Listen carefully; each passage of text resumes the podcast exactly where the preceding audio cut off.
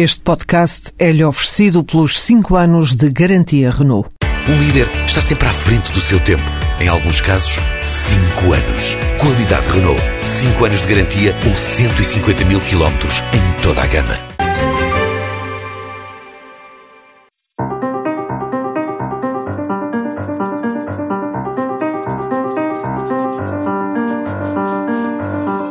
Uma nova meta para o déficit em 2014, como tábua de salvação para a coligação e um inquérito a utentes de instituições de solidariedade social que revela que a esmagadora maioria procura o que comer são esses os temas eh, centrais do Pares da República desta semana, com Maria de Lourdes Rodrigues e Nogueira de Brito. Já iremos mais adiante esses temas principais. Antes, a escolha dos pares.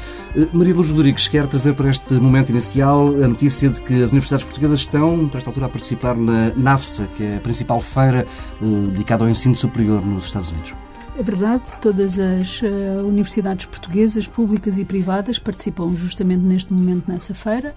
Uh, Portugal tem um pavilhão uh, inteiramente dedicado a, a, a, garantir a sua presença. Portanto, estão neste momento a fazer a divulgação e a procurar recrutar uh, alunos norte-americanos para o nosso sistema e também a fazer parcerias de, de outro tipo.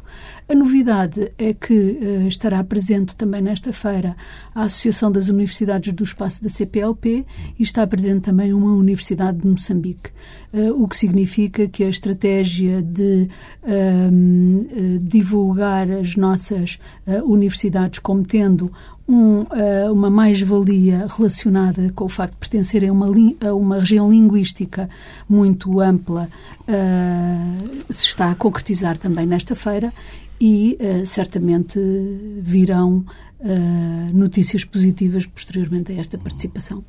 Pedro Brito, quero trazer para este momento inicial um tema que de resto já por aqui passou, na semana passada, o, a reunião do Conselho de Estado.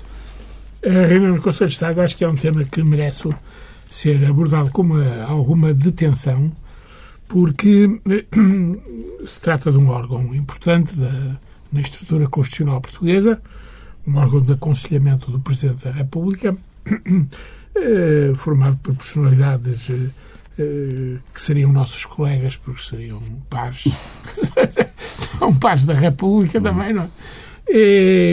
E que realmente depois se desdobrou em consequências de diversa natureza, não é? Ora bem, eu, uma das coisas que se discute muito, não sei se foi isso que discutiram na cá, foi a oportunidade da convocação não é, do Conselho. Porquê agora? Não é? Porquê agora? Porque não mais cedo, não é? Mas, e porquê para tratar do futuro e não tratar do presente? Portanto, tudo isto esteve realmente... Eu não, quer dizer, não concordo com estas hum, perspectivas. Eu acho que, agora bem, quer dizer, eu acho que o, o Presidente estava a precisar de se aconselhar com os seus conselheiros e, principalmente, estava a precisar de utilizar a estrutura do Conselho de Estado para uh, afastar os fantasmas de uma certa desagregação que se estavam a verificar em relação designadamente à coligação que está no poder. Mas sabemos agora que não conseguiu aquele que seria certamente o objetivo último do Presidente da República, que era introduzir a palavra consenso no comunicado final. Isso acabou por não acontecer. Pois é, claro, isso acabou por não acontecer. Eu iria também falar nisso, iria dizer que realmente foi uma das, uma das falhas da iniciativa, foi não ter atingido o seu objetivo principal. Isto é, é um objetivo que parece muito modesto, mas realmente temos que confessar que muito era um objetivo difícil. que era, mas muito difícil, muito difícil, que era colocar novamente a palavra consenso e o que ela significa, não é verdade, num documento oficial saído, de, neste caso, do Conselho de Estado. Eu, eu, neste sentido, estou de acordo com o Dr. Nogueira de Brito. Um dos desafios que temos pela frente é justamente a da procura de consenso e todos os contributos que se possam dar para construir esse espaço de entendimento comum sobre os problemas do país e as suas soluções são esforços que só podem ser saudados. Jorge Sampaio, na semana passada, em entrevista à Antena 1, dizia que, e ele que esteve sentado na reunião, dizia que já estamos para lá dessa ideia de consenso, que a esta altura já, já não é possível. Não, mas isso realmente é curioso que se diga isso.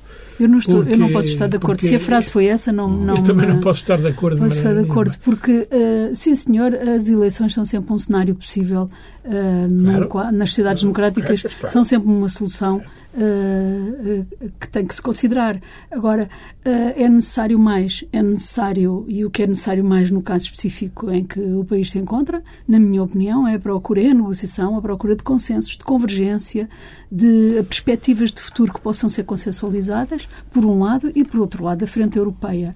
São, digamos assim, os dois, as duas áreas de uh, desafio que se nos colocam e que todos os contributos que possamos dar nesse sentido são. Eu, eu acho que realmente, digamos, um dos aspectos da crise que mais me impressiona é a forma como se reage à crise, designadamente como se está a reagir em Portugal, que é uma coisa verdadeiramente espantosa. A crise é grave, como provam os números que você trouxe ao programa e, naturalmente, vamos ver desenvolvidos, vamos ouvir desenvolvidos respeitantes à pobreza, não é? É realmente uma emergência nacional grave, não é? E realmente é espantoso como essa emergência não é capaz de desencadear áreas de consenso. Desde logo políticas entre os partidos, não é? Os partidos estão a guerrear-se permanentemente, não é? Permanentemente. Há umas, de vez em quando, umas aflorações, eh, digamos, muito vagas de, de, um, de um qualquer entendimento, mas o que é mais comum é realmente o, o, a, o combate, o confronto, a guerra. As, as, conversas são com mais cerejas. Deixem-me só uh, alargar aqui um pouco este espaço, este espaço inicial. Esta, esta quarta-feira foram, foram conhecidos uh, novas projeções da, da OCDE. Uh, são números sombrios. A OCDE indica que para este ano já a recessão poderá ser bastante mais profunda, 2,7% de contração do PIB em vez de 2,3%.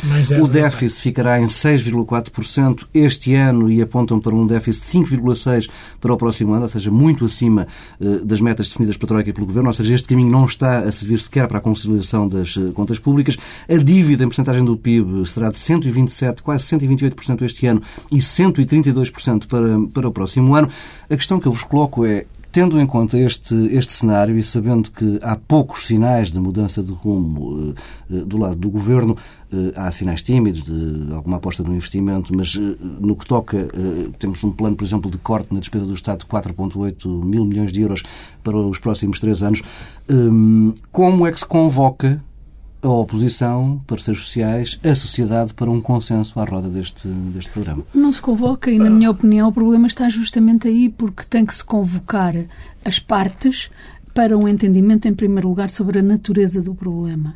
E sem um entendimento sobre a natureza do problema, não pode haver entendimento sobre a natureza da solução. E esse é que tem sido o grande impedimento do estabelecimento de diálogo e de consenso. Não se pode convocar uh, partidos políticos, atores do sistema político que estão nos antípodas daquilo que é a percepção do problema, para consensualizar uma solução que apenas uma das partes defende. E isso é claríssimo, tem sido cada vez mais claro nos últimos anos. Há dois anos talvez não fosse tão evidente. Hoje é muito evidente e, portanto, tem que haver para haver negociação e consenso, cedência de todas as partes, não apenas cedência de algumas das partes.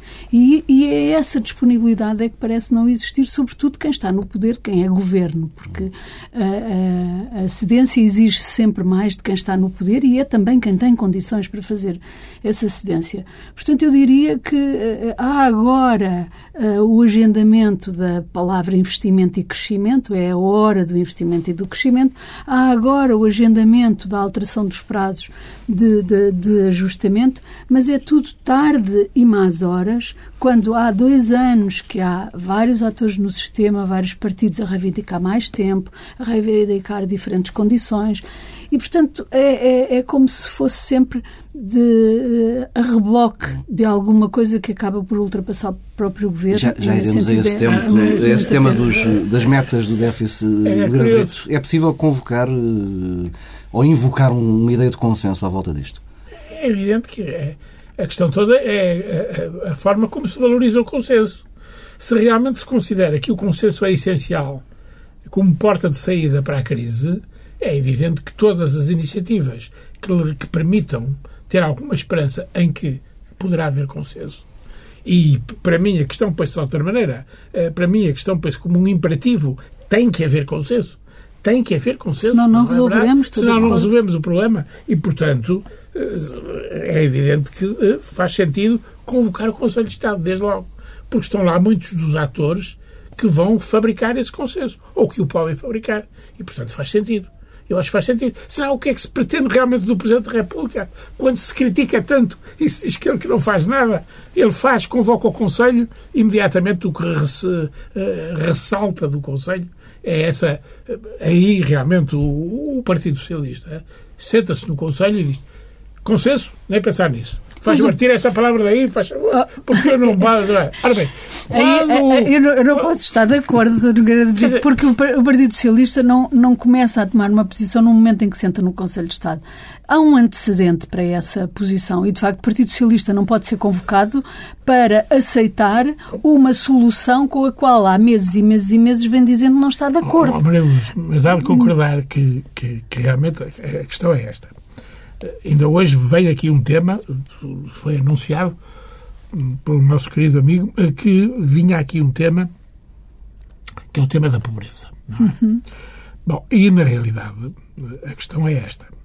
Uh, isso é da máxima atualidade. O que se diz é, são, são números insufismáveis e tal. Muito bem. E realmente a pobreza é, é, uma, das, é uma das consequências da crise não é? É uma das consequências da crise. Eh, para se atacar a pobreza, não é verdade? É preciso haver consenso. Para se atacar o problema da pobreza e se tentar resolver o problema da pobreza, é necessário, desde logo, porque é aí, por acaso, tem havido consenso. Consenso na sociedade. Não consenso total e completo da parte dos atores exemplo, políticos. Que o exemplo... Mas na sociedade tem havido... Ora bem, se realmente não se aproveita esse consenso que vem da sociedade e se procura transformá-lo e realmente e dar-lhe um sentido político, é, realmente nós não, não chegamos lá, não é? Mas ainda assim o tema é bom porque permite justamente uh, refletir sobre o que é que era um consenso possível à volta da questão da pobreza.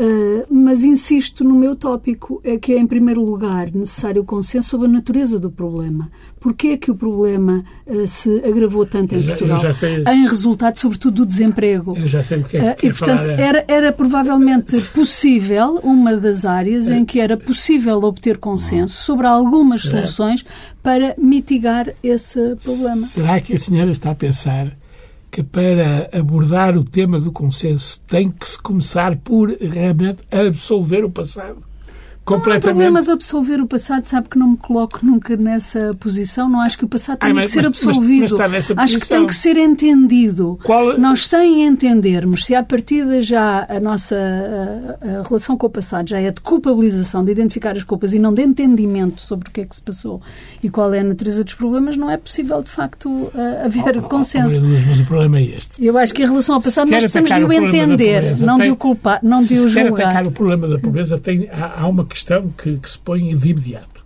Como resulta hoje, aliás, do programa da TSF. Eh, resulta claríssimo. Quais é? são as causas? Não, não é quais são as causas só. Do agravamento é, é, da situação. É, exatamente. É, é, digamos, como é, qual um dos métodos que se pretende utilizar, que é, efetivamente, despejar dinheiro realmente em cima dessa situação social. Meus caros, deixem-me é um interromper de este, este, vosso processo revolucionário em curso de tomar em conta dos tempos do programa. Sim, sim. Vamos mesmo ter de interromper aqui esta primeira parte. Regressamos daqui a pouco e vamos ter muito tempo, muito tempo, já não tanto, mas vamos ter tempo para falar da pobreza e também das novas metas do déficit para o próximo ano. Regressamos daqui a pouco com os temas centrais.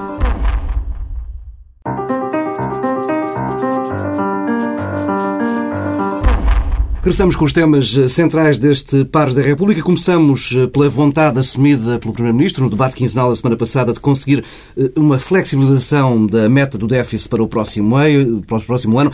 A ideia é negociar com a Troika uma folga de 0,5% do PIB, meio ponto percentual do PIB, cerca de 800 milhões de euros, passando o objetivo definido para o déficit no próximo ano de 4% para 4,5%. Ora, esses 800 milhões de euros, dizem fontes contactadas pela TSF na semana passada, vão servir sobretudo para eh, salvar a coligação, para evitar eh, a entrada em vigor da chamada TSU sobre os pensionistas, algo com que uma medida com que eh, Paulo Portas se disse publicamente, politicamente incompatível. Este é um motivo tão bom como qualquer outro para ver pela primeira vez o Governo a tentar ganhar margem para respirar junto da Troika. Marilos Rodrigues. Acho que, na realidade, o que aconteceu é que uma vez mais, as dificuldades técnicas e políticas e as dificuldades sociais de cumprir os objetivos no que respeita à receita, no que respeita à redução da despesa, no que respeita à dívida, no que respeita ao desemprego, acabaram por obrigar o governo a recuar. agora, este recuo configura um pedido de mais tempo para o ajustamento. Porquê agora? Agora porque uh, se constatou, o Governo constatou uh, que uh, não tinha condições para prosseguir no caminho que tinha traçado. Felizmente, ao nível da, da União Europeia, parece agora começar a haver um entendimento de que não apenas Portugal, mas todos os países precisam de mais tempo para o ajustamento. A entrevista que o Presidente do Eurogrupo deu em, uh, esta semana uh, aponta justamente para este sentido. A Europa parece agora aceitar que é necessário mais tempo, não apenas para nós, mas para todos os países.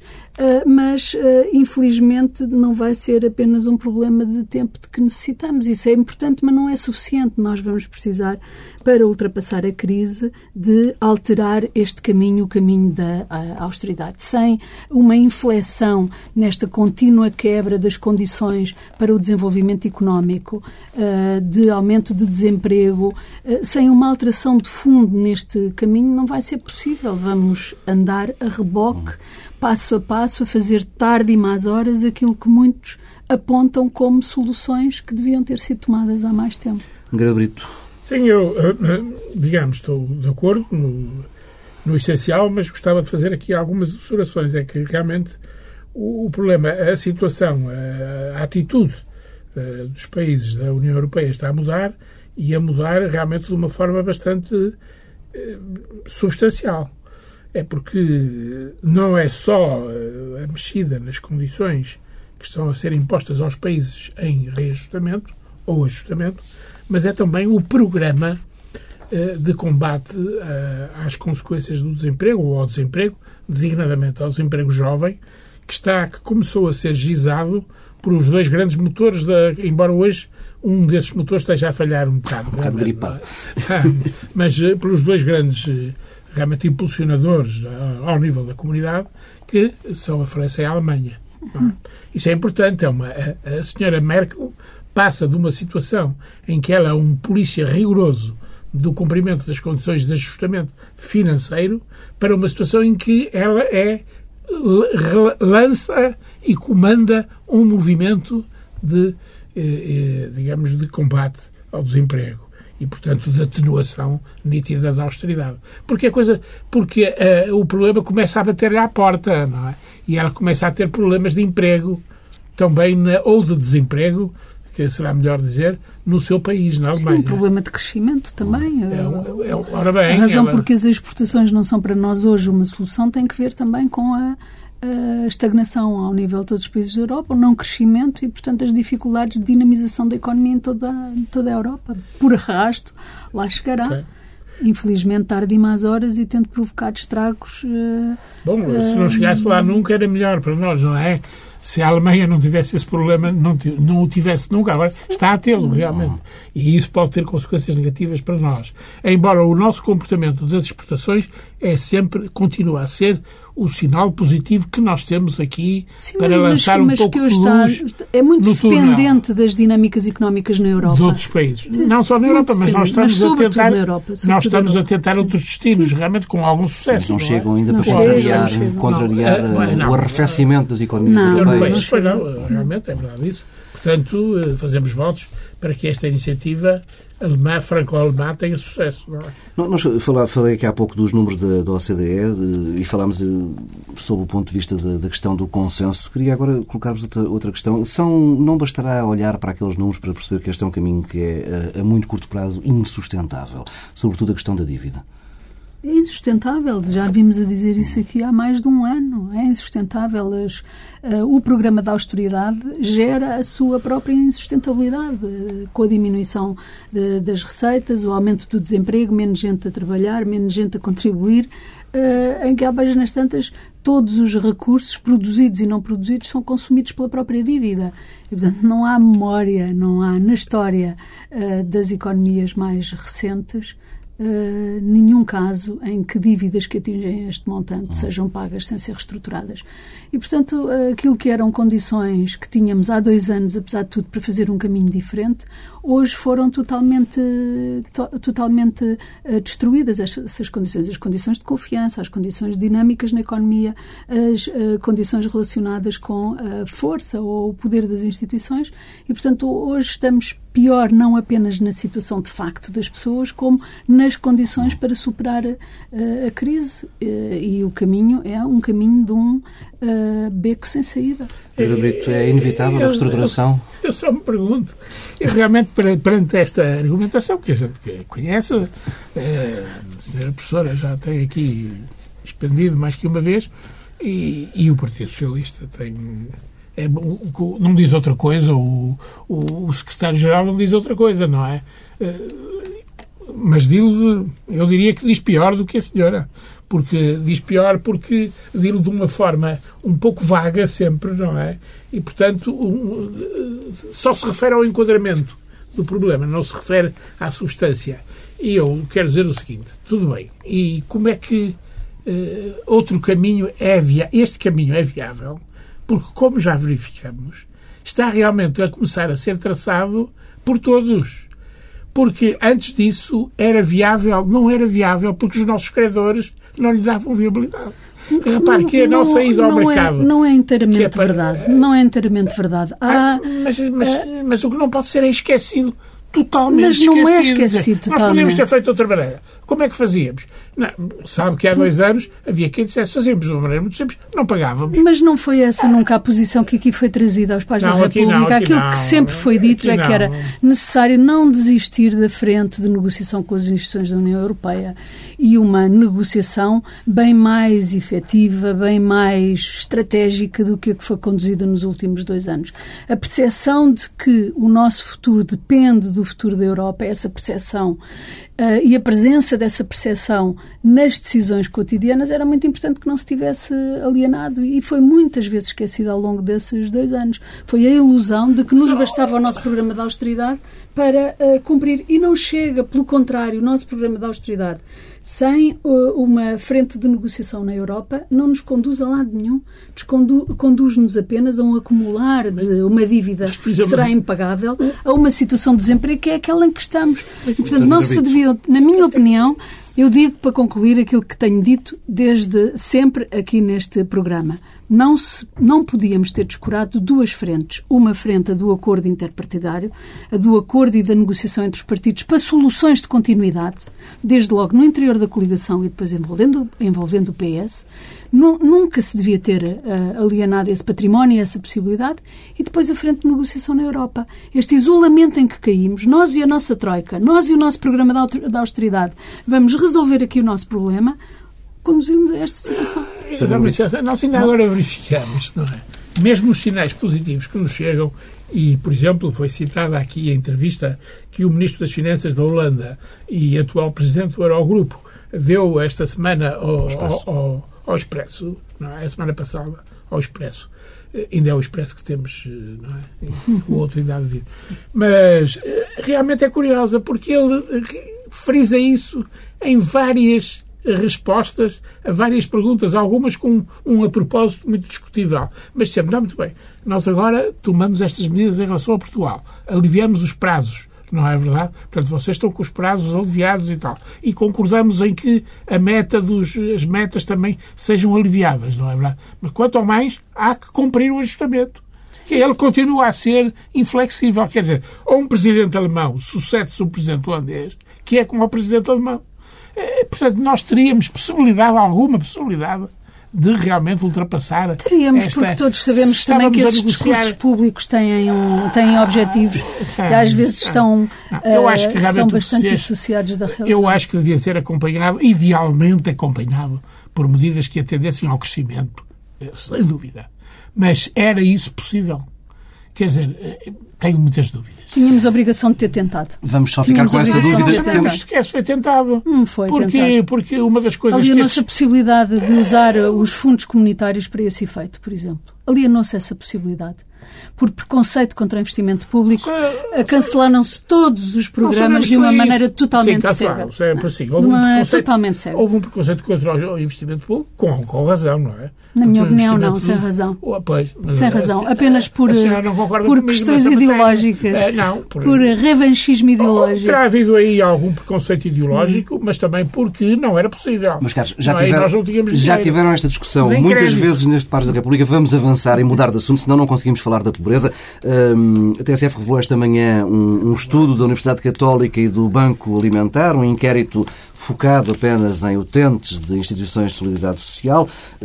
As principais conclusões, e destaca aqui quatro dados: 90% dos inquiridos eh, procura ajuda eh, alimentar, ajuda para comer, 40% confessa que já passou um dia inteiro sem comer por falta de dinheiro, 10% admite que passou fome no último ano e 52% dos agregados familiares eh, confessa viver com menos do que um salário mínimo por mês.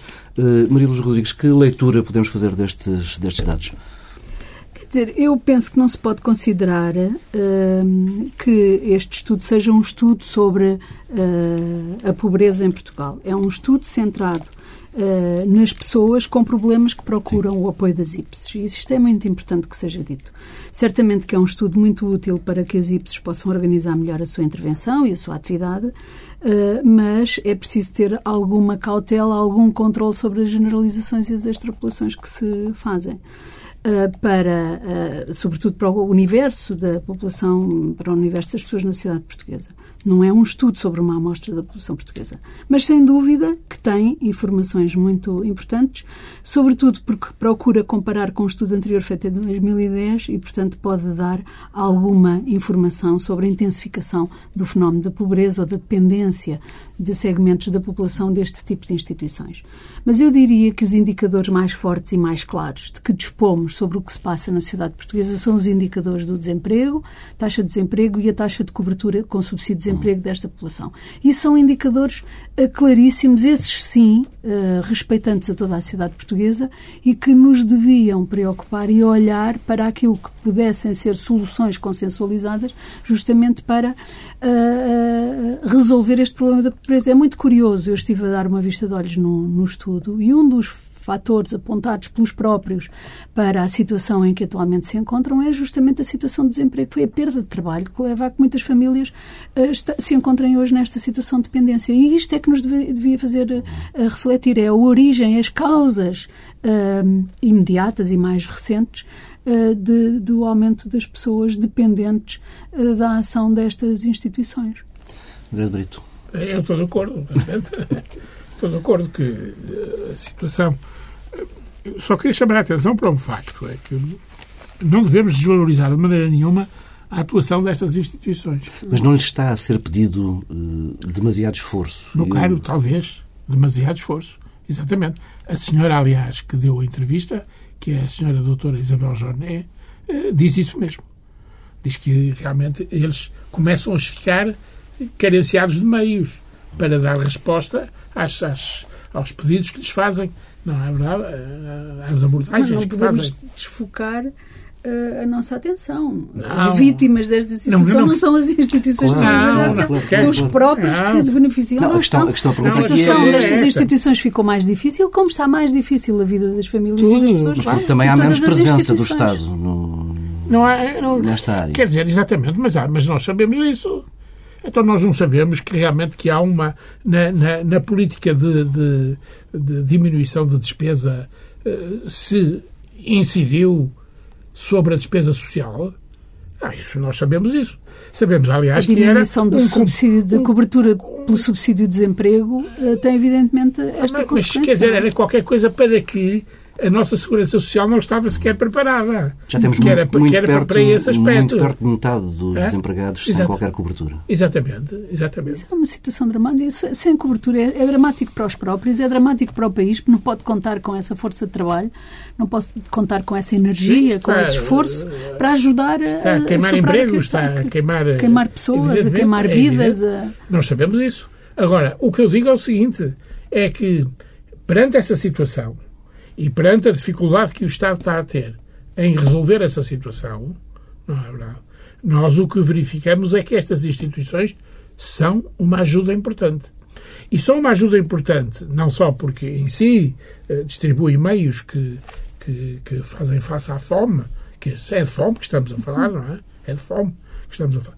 É, eh, como também o fazem com o sentido de humanidade, hum. realmente que muitas vezes a frieza do Estado Uh, efetivamente não proporciona. Mas eu estou de acordo com o que dizia há pouco o Dr. Nogueira de Brito, que há hoje uma sensibilidade social na sociedade portuguesa, porque encontramos práticas deste tipo de apoio e de solidariedade Uh, até em instituições. Estou a pensar na minha universidade, que perante a situação de crise para muitos estudantes, as universidades estão neste momento a desenvolver programas próprios de apoio aos seus alunos em dificuldade. E, e estou de acordo na chamada de atenção que fazia há pouco. Há hoje uma disponibilidade na sociedade portuguesa, nas instituições no geral, para enfrentar estes problemas que devia, de facto, inspirar uh, os partidos políticos, alguns decisores, claro. naquilo que há a fazer Esta para pasta procurar... está nas mãos do seu partido, do CDS, não é? é? A pasta está, mas a, mas a pasta, noutro sentido, não está.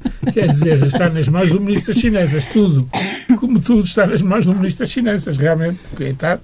E o, o, o Ministro da, da, da, da Solidariedade Social, do Emprego e da Solidariedade Social, vê-se aflito, realmente, porque lhe cortam as, eh, as vasas na atual configuração, nos uh, governos anteriores, o Ministro da Segurança Social e, uh, e da Solidariedade não. tinha, fazia a gestão dos fundos da Segurança Social e neste momento e foi tudo integrado nas finanças. Exatamente. Era uma espécie de mini Ministério das Finanças no governo, agora deixou de ser. Não. É. Não.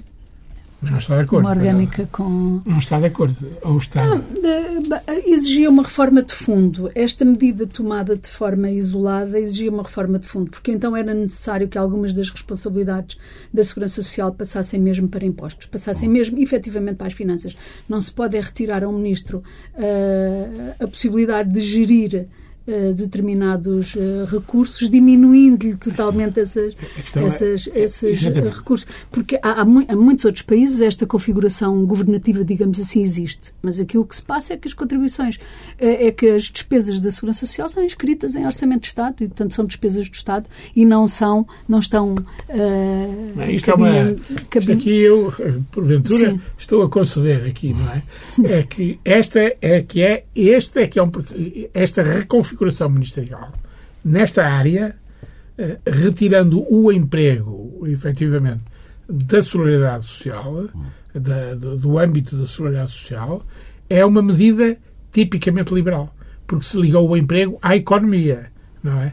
Ligou-se o emprego à economia e desligou-se das funções que o Estado assumiu nessa matéria. Mas não foi só o emprego, foi retirada. O emprego e a solidariedade. A solidariedade, a formação. Não, separou-se o emprego da solidariedade, mas também Sim, se retirou ao Ministro da Solidariedade a gestão dos fundos da, da Segurança Social, que passaram a ser feitos pelo, pelo, pelo Ministro das Finanças. e, portanto, é, é, é, é, uma, é, um, é uma, uma reorganização com três eh, elementos, digamos é. assim. Não é apenas com a... Porque no passado, no tempo do Bagão Félix, já se tinha retirado o emprego, uh, já se tinha separado o emprego da Solidariedade Social. Mas o uh, Ministro Bagão Félix, como Ministro da Segurança Social, nunca perdeu não, uh, o, comando nunca dos deixou fundos, de ser. Exatamente. Exatamente, o comando dos fundos.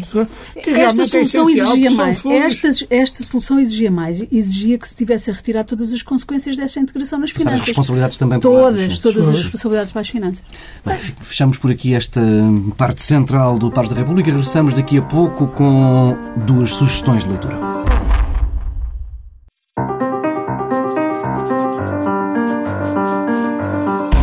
Regressamos com duas sugestões mais leves depois de conversas mais pesadas.